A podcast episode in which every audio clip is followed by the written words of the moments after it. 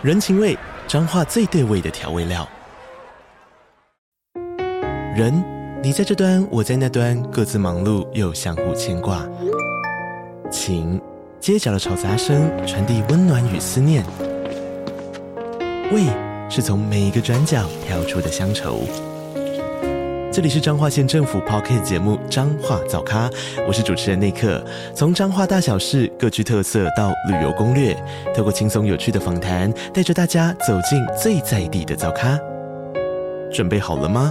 彰化的故事，我们说给你听。以上为彰化县政府广告。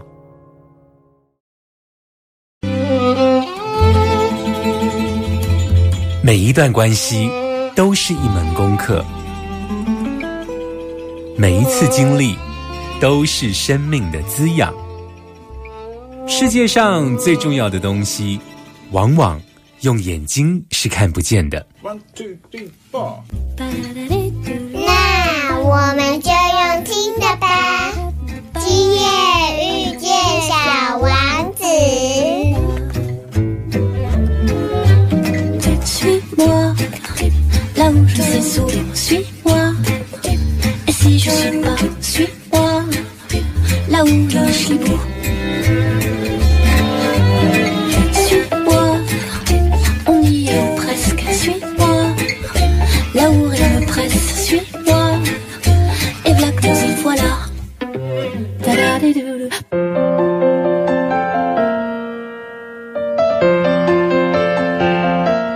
收听《今夜遇见小王子》，每周六晚上八点，周日晚上九点，阿光会准时在 FM 九九点一大千电台与你相遇哦。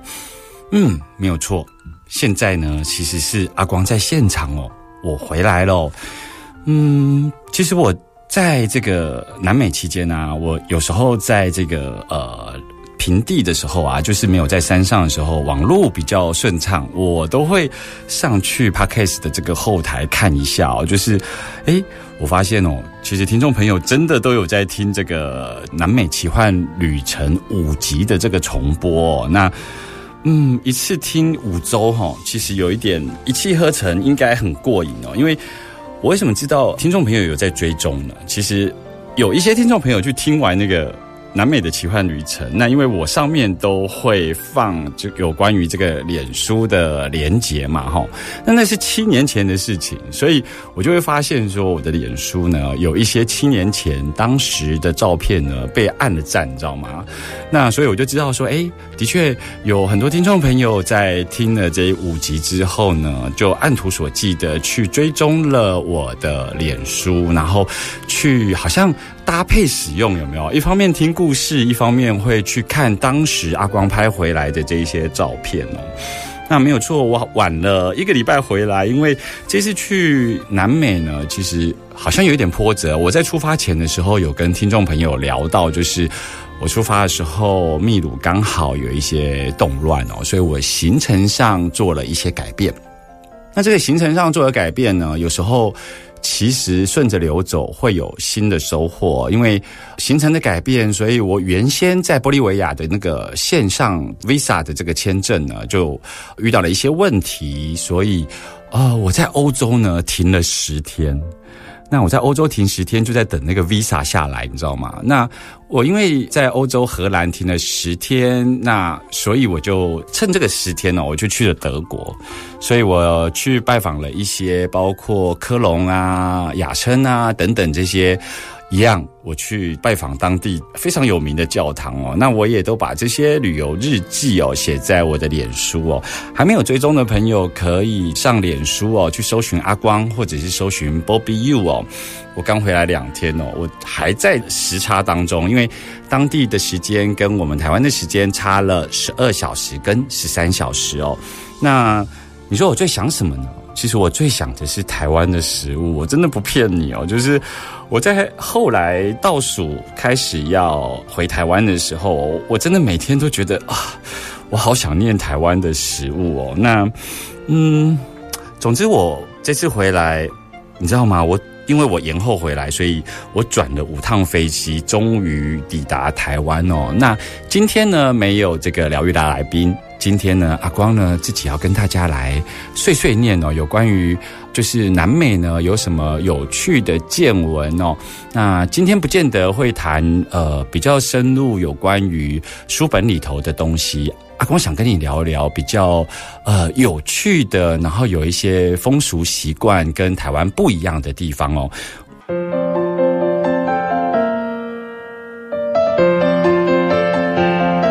欢迎继续回来，今夜遇见小王子哦。今天没有疗愈大来宾阿光呢，刚回来，想跟听众朋友聊聊天哦。大家都知道，其实阿光不是单纯出去旅游嘛，吼，主要是因为阿光在今年要出第二本书，这个书名叫做《在故事与故事之间穿越》哦。那这本书的这个书名啊，其实有时候也不用想的太难，就是说，我们通常呢都只活在自己的故事版本哦。那有时候透过旅游，你其实会看到说，哦，原来在世界的其他角落呢，有一群人，那是用不一样的方式在生活。当你旅行去到很多地方的时候，你去理解很多跟我们习性上不太相同的一个文化或生活习惯的时候，你就会有机会去用不同的视角回来看看自己所生活的地方哦。你那些在呃每天上班，然后跟自己同事你在意的事情，好像在旅游过程中你会发现说。其实同一个时间，有不一样的人用不一样的观点，在不一样的生活着。当你有这样的机会重新回来检视自己的生活的时候呢，就会，嗯，你就容易在那个故事之间穿越，就是你就不会那么执着，然后不会对于你眼前所在意的事情，你就会变得比较释然哦。那所以最简单的理解就是，我们只是用自己的故事版本。在生活着，也就是说，如果我们对于我们自己的生活不满意，故事版本其实是可以做修正的。哦所以今天的这一个呃，大家聊天的这个内容，我会找一些有趣的，比方说，像现在大家在台湾都已经人手一机了，对不对？那甚至于呢，现在都不用打电话，现在都透过这种软体，包括 Line 啊，然后 WhatsApp 都可以打这个网络电话哦。可是像我自己在玻利维亚，我呢在市场内呢就看到了一摊哦，就是它的这个，它就有点像卖这种杂货，就是可能卖个汽水啊，卖糖果，然后就是一摊的摊贩哦。那我就在摊贩的这个呃食物中间哦，就看到了两只传统电话。那个传统电话就是像我们以前的这种家户式的传统电话。我想我们现在的生活里头，呃，家里头有电话的人已经不多了。那我看到那两只电话的时候，我就问了当地人，我说：“那个是你们的公共电话吗？”他就说是哦。那我就很好奇啊，因为因为像我们早期我们的公共电话其实是，比方说那种电话亭，从以前投币到后来有那个电话卡，大家记得吗？就那个。一张一百块的那个电话卡，可是呢，在玻利维亚这个地方，他们其实是公共电话，就是会是用这一种，嗯，去到私人的摊位，然后讲完电话之后，上面会计费，然后你就付钱给这个老板。那因为我当时发现这个摊位的时候，老板就坐在一堆食品的后方哦，也就是说，我就看到一个非常奇妙的场景，就是说有人在排队，然后在等着要打电话。因为他们的这个电信非常不普及，家里也不会有电话哦。那当然，手机更不用讲了。所以我就在猜想说，这个摊位老板哦，大概是这一个市场或者是这一个社区里头哦，听最多八卦的人哦。因为他们呢，通常打电话都是比较呃，可能紧急啊、重要的事情，然后你会进行联络，对不对？所以我就想说，那个老板大概是呢，会透过电话听遍整个社区里头的八卦故事哦。那我觉得他应该对于人生哦会很通达。那就像是我们呢，呃，有时候晚上有一些婆婆妈妈们习惯就是会看那种八点档啊，然后把自己的人生投射进去，有没有？不管是婆婆的角色、媳妇的角色，或者是那种感情冲突的角色。我就在想说，那个老板啊，其实听了那么多的故事版本哦，他是否会对这个人生啊，会比较通透哦？那同样在那个市场里头，阿光在逛的时候，我当然会去看当地的一些物产跟水果嘛，像我们这边，呃，相对比较昂贵的，像藜麦。藜麦好像是一个贵族食品，但是在当地你知道吗？那就是他们的主食哦，所以呃，当地的藜麦啊、洛梨啊，这等等的，所以我去那边我就尽量会吃这一些他们当地盛产的这个食物哦。同样在这一个市场里头，阿公还有发现一个很有趣的现象，就是他们的水果摊呐，可能上面卖呃桃子啊，可能卖无花果啊。这些水果摊呢，我就看到每一个这一个南美的妇女，她们手上都会拿着一条，不是皮鞭哦，就是这个布啊，用布这样子撕成一条一条。然后呢，我就看到他们每一摊的这个老板娘啊，就是当地的妇女，就会拿着这个呃用布撕成的这个鞭子一条一条，她就会在这个水果摊上面呢，她就会呃打着水果。那当时呢，我第一个想法，我记得我有把这这一部分就是贴在我的脸书啊，就是我问问大家，就是到底这些妇女们在干什么？因为我第一个想法就有一点想到说，诶，我们台湾的水果摊啊，有时候都会呃有一个电动的，然后上面会有一个转动，像风扇一样转动的这一个，然后绑着很多塑胶条，有没有？他们其实是在赶这个苍蝇哦。所以当我用我们台湾的故事版本去理解当地的生活的时候，我第一个想法就是这些水果摊的老板老板娘其实是在赶包括果蝇啊、苍蝇啊等等的哦。但是后来我问了当地人说，为什么他们在赶苍蝇的时候都会念念有词呢？听众朋友听到这里，你的想法会是什么呢？为什么他们会拿着好像呃布条做的鞭子不断的打水果呢？你知道吗？我后来才发现说啊，原来啊，他们有一个传统习俗就是。像他们在赶那个草泥马有没有？他们就是会用鞭子。那我们以前呢，在赶牛啊或赶牲畜的时候，我们也是会拿个鞭子，就是拍打着，然后叫他们走快一点，对不对？那他们用同样的概念，他们会打着他们摊位上的水果，然后就会一边鞭打一边嘴巴就会念说：“你快走开啦，你赶快走啦，赶快走开啦，不要一直黏在我身边啦。”也就是说，他用同样的概念，希望透过这个方式呢，让他这个贪钱的水果赶快有人把它买走，是不是很有趣呢？这也是阿光为什么会这本书想要用在故事与故事之间穿越。很重要的原因，也就是我们通常在自己的故事版本里头，然后我们会执着。但其实，如果透过旅行，我们看到了不同的生活样态，我们就有机会在自己执着的部分能够进行穿越。回来之后，跟大家聊更多有趣的故事。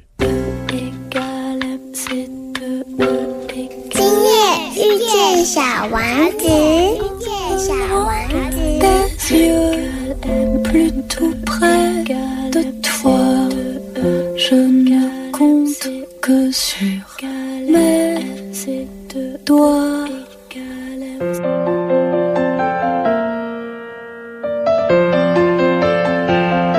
欢迎继续回来今夜遇见小王子哦。那今天呢，一样就是跟大家来聊聊在南美的许多有趣的见闻哦。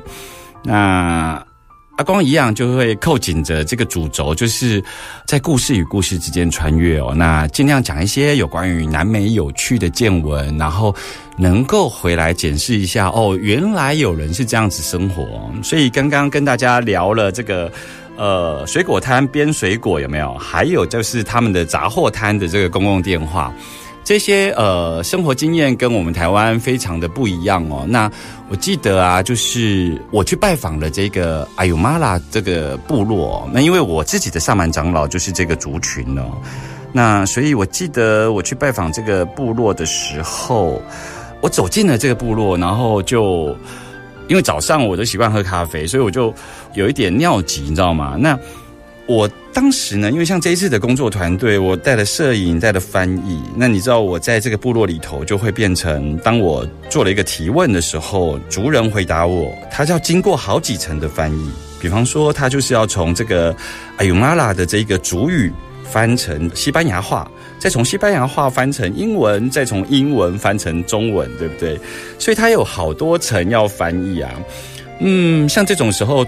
就是要对翻译好一点哦。我记得我就是到了部落没多久，我就想要上一号。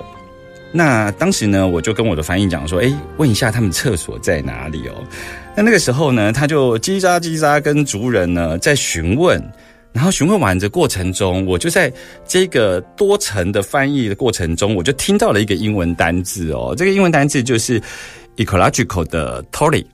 那也就是说，生态厕所的意思哦。那当我听到这一个英文单字的时候，我就马上联想到说，哎，对呢，阿公之前在走这个圣雅各朝圣之路啊，或者是说，呃，以往我在部落的经验，有时候呢，我听到了所谓的生态厕所的意思，就是你自己找一个偏远地方，然后就自行解放哦。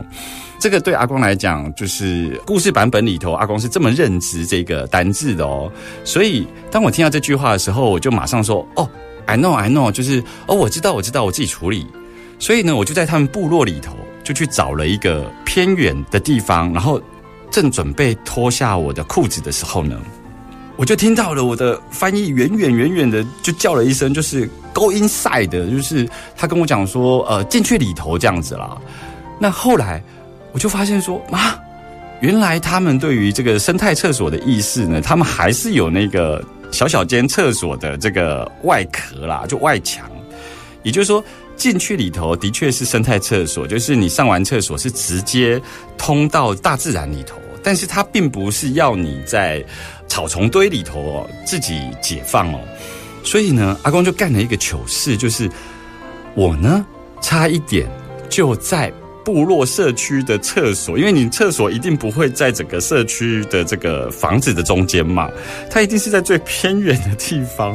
那我呢就习惯去走到那个最偏远的地方，然后我也不可能真的是找到一个空旷的地方上啊，因为大家都看得到，对不对？所以呢，我就找到最偏远的地方的最小间的一个看起来像房子的围墙，然后我就在围墙边，我就就脱了裤子哦，就是啊，原来。我差一点在人家部落的厕所的外面上厕所，你知道吗？所以呢，这也是透过这种呃有趣的这一个故事啊，其实是要跟大家讲说，有时候呃我们自己认知的这故事版本，其实都是自己所想象的，然后我们会用我们的故事版本去对应别人哦。那像这个就是一个非常明显的例子，就是我听到了这个生态厕所，就会认知以为是找个地方解放，可是他们的生态厕所只是没有冲水马桶，可是他们还是有一个小小的房子哦。那不断的提醒有关于不同人有不同的故事版本，其实阿光就是要来谈一谈我们对于生活上很多的不满或很多的喜怒哀乐。其实我们只是活在自己的版本，有时候真的不用太在意哦。出去走走，尤其现在解封了，像我去到南美，然后在荷兰转机，其实很多人已经没有戴口罩了。那因为阿光自己没有打疫苗，所以也是非常小心。那我也平安回来了。总之，也祝福大家在自己的故事版本里头能够活得越来越好。我要继续讲很多有关于南美有趣的见闻。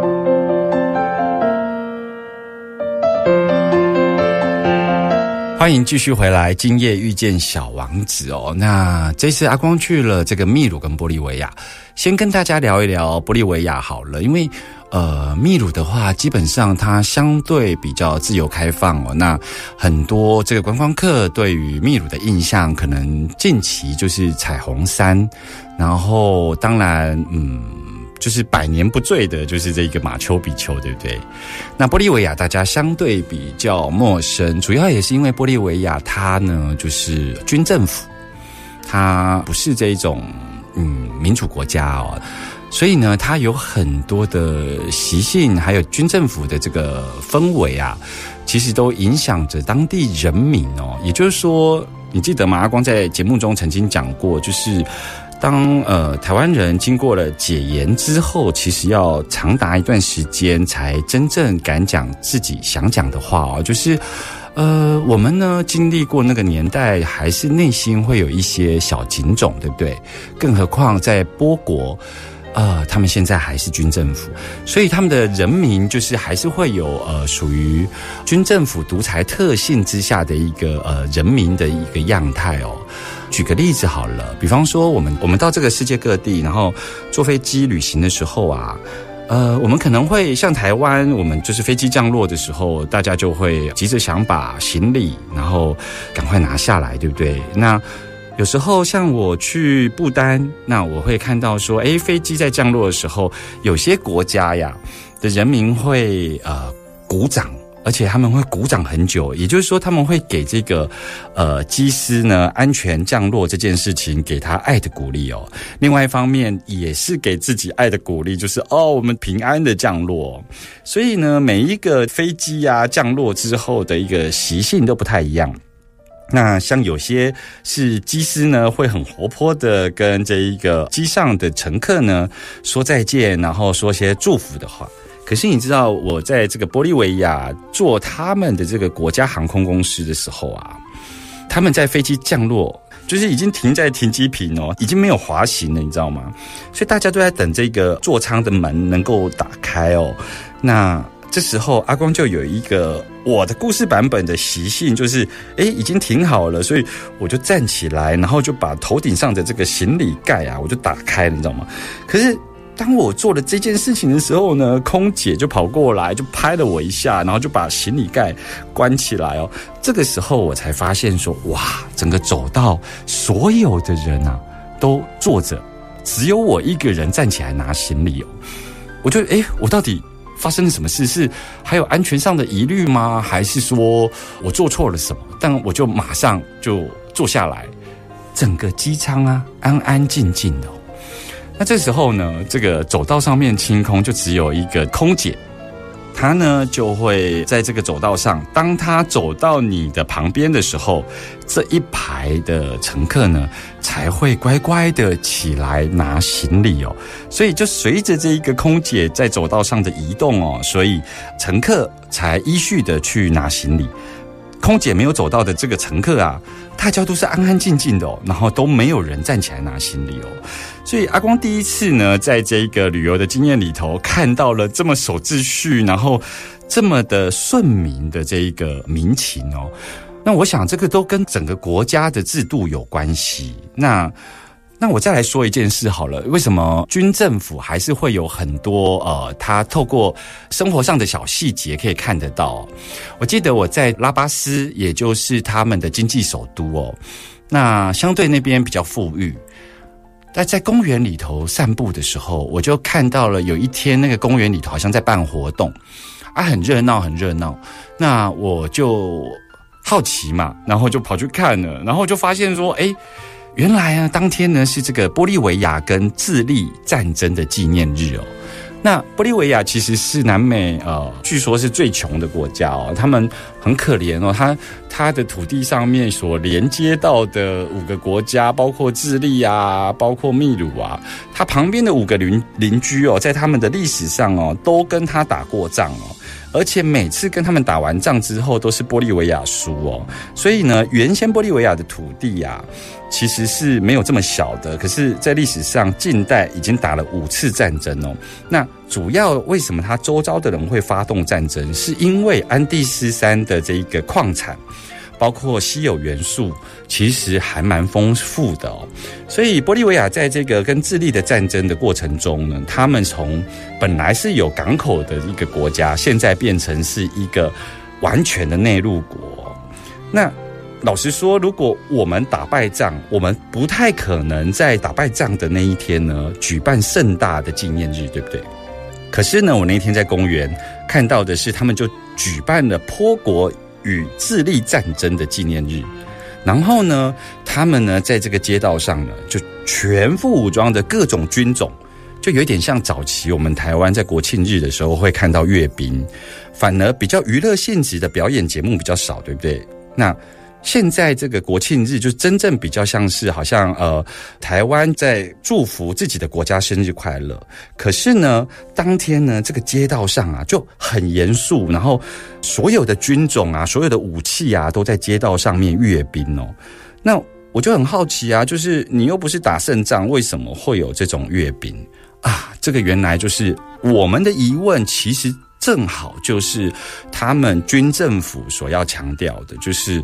呃，他们没有在管打败仗，他们只想呈现在我的领导之下呢，我军威武啊！就是你看我们的军容多么的强盛，他们是透过这个过程一点一滴的在传达某些讯息啊，给民众知道说，哦，我们其实花了很多的力气在保家卫国。那像这一种完全不一样的思考方式，对我们来讲。有一点不可思议，打败仗有什么好庆祝的呢？而对他们来讲，这个是一个内聚团结非常重要的一个活动哦。像这样子的举例啊，其实很多很多啦。阿公要来做一个总结，尤其要来跟大家聊一聊死藤水哦。我想听众朋友应该也很想要知道阿光去尝试死藤水之后的一个心情哦。我们马上回来。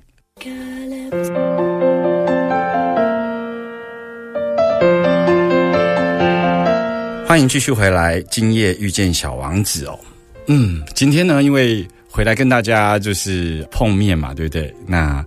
好像阿光的这个语调呢，有一点亢奋，讲的有点快哦。那今天最主要是跟大家聊一聊南美的这个趣闻哦，因为我觉得像这种趣闻可能不会出现在我的新书里头啊，但我觉得很有趣，所以要拿出来跟大家聊一聊哦。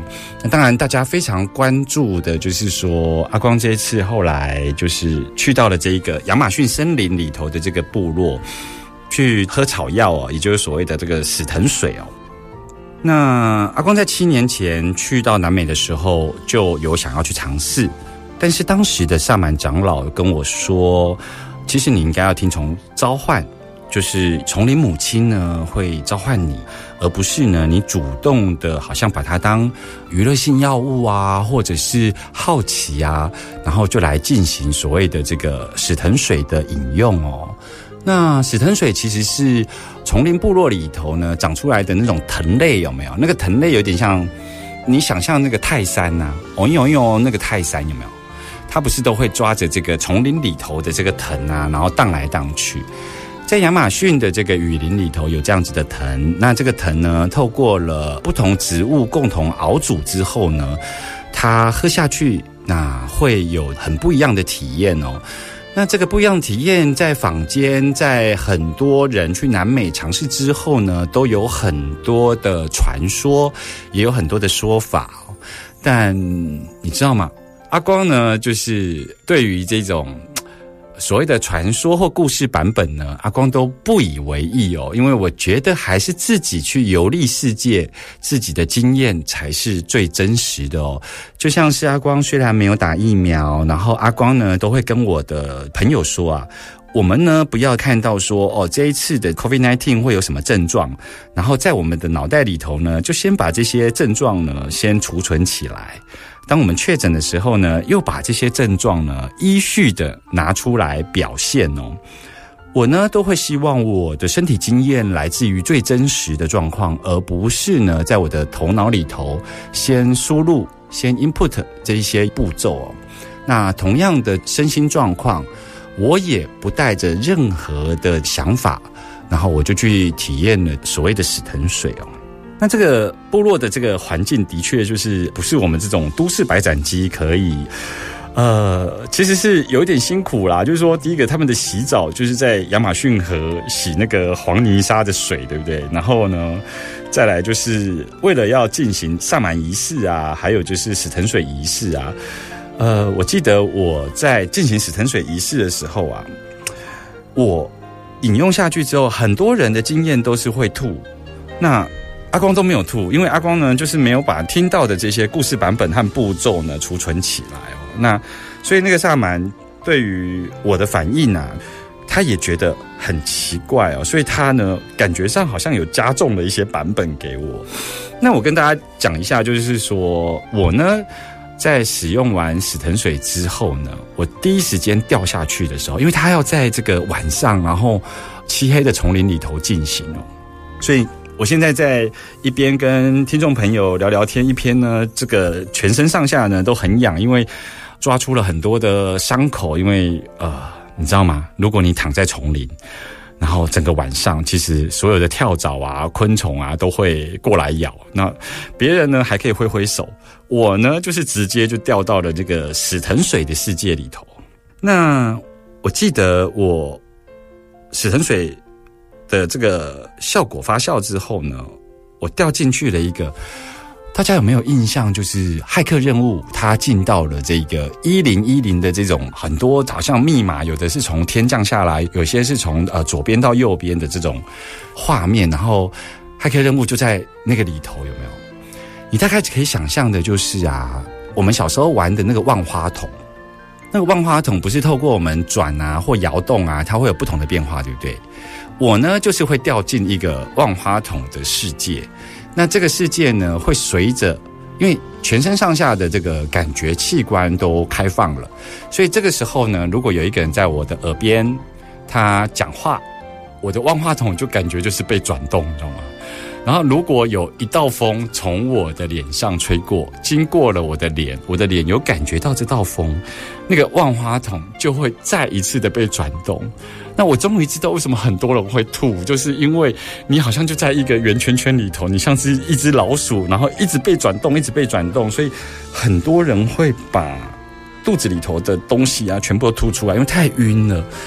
所以呢，我当时一掉进去的时候，我不骗你，我的内心只讲一句话，叫做“嗯，我在哪里？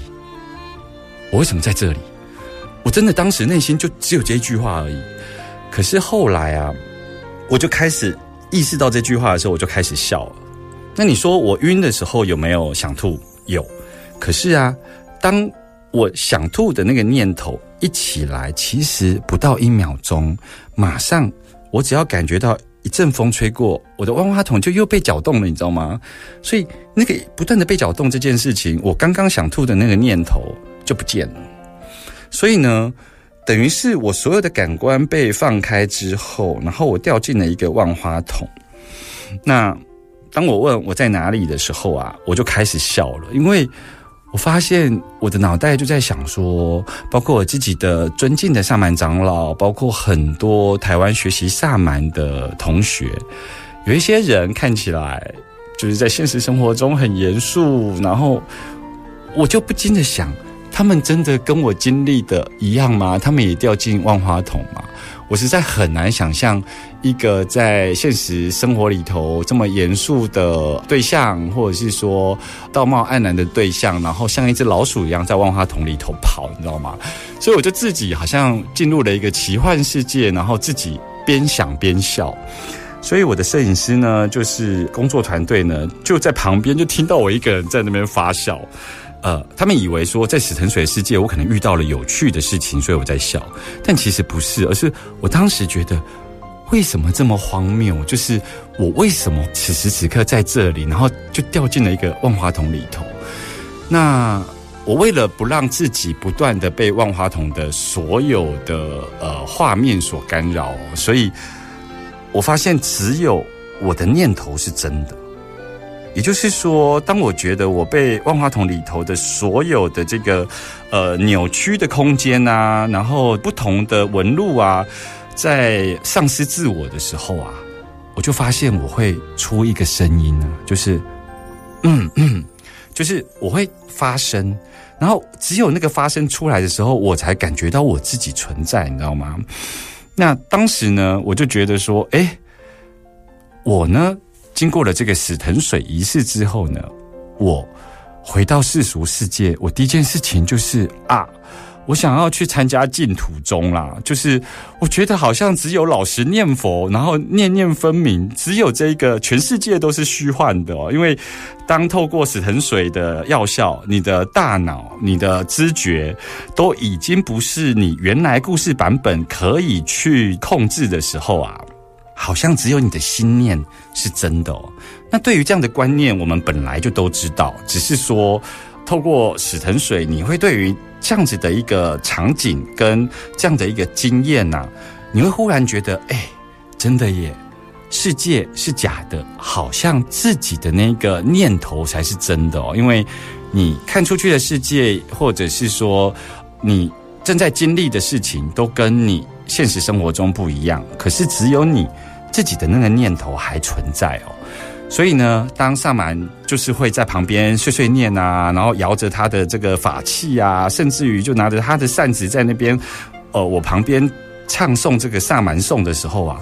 他们就说我会呢，用我的手把它拨开。当然啦、因为我从头到尾都非常清醒，只是我的身体不能动，我进到了一个异世界哦。那这个就是我很短暂的这个史藤水仪式哦。所谓的很短暂是多久呢？是超过八小时我都不动，然后在丛林里头哦。不过这个只是阿光本来对于世界的认识，然后。透过了史藤水去经验到，对于很多人他没有在现实生活中跟梦境、意识跟潜意识穿越过的人，阿光还是认为是值得去尝试的、所以呃，我想我来找找看我的身旁周遭有经历过死藤水的这些人。让他们来节目中谈谈有关于他们的经验，一定比阿光更精彩哦。小王子说：“有些事流浪过后才会懂，只有思念的人能相聚哦。”我们下周见哦，拜拜。夜遇见小王子，最精彩的内容在 Free Story、Spotify、Apple Podcast、Google Podcast 都可以点阅收听哦。精彩节目不错过，及时收听不受限，赶快下载宝岛联播网 APP 线上收听。